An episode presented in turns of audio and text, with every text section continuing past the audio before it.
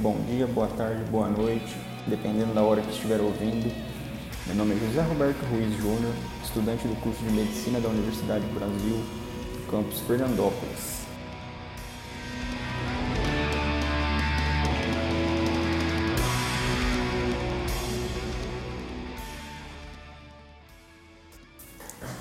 É, eu estou produzindo esse podcast com o objetivo de orientar toda a população sobre como se proteger do novo coronavírus, que está há um ano e meio atingindo o mundo causando impactos econômicos, sociais e psicológicos.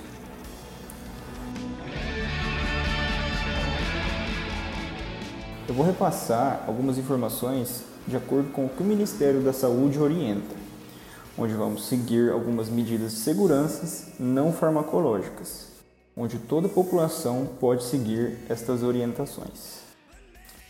Bem, a primeira de todas é o distanciamento social, que a gente tem a fim de evitar o contato entre pessoas infectadas e outras pessoas, para reduzir as chances de transmissão e, além disso, se possível, ficar a um metro de distância das pessoas, reduzindo assim a transmissão do vírus.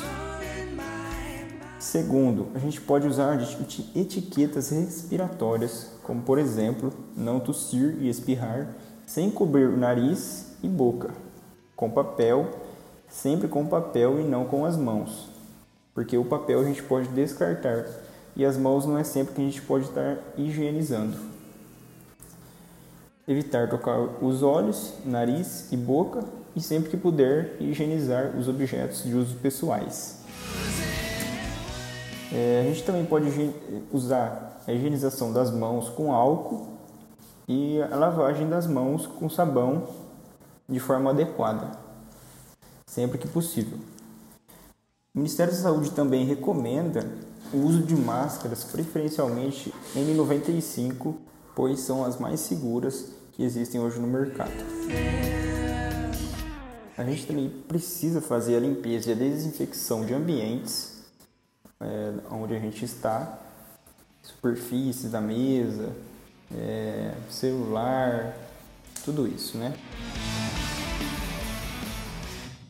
A gente tem que fazer o isolamento de casos suspeitos e confirmados, que é uma medida simples, mas que gera um grande impacto na transmissão do vírus, diminuindo as chances de transmitir o vírus, ou seja, qualquer sintoma gripal fique isolado até que tenha um resultado do teste para Covid seja ele positivo, né? aí você vai seguir as orientações do médico, ou negativo.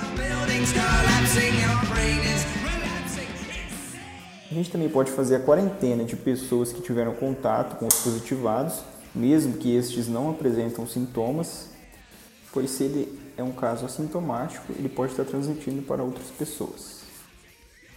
E com isso, é, eu termino as dicas e orientações do Ministério da Saúde frente ao enfrentamento do coronavírus. E o Ministério da Saúde também, uma última recomendação, recomenda a vacinação contra a Covid-19, conforme o Plano Nacional de Imunização.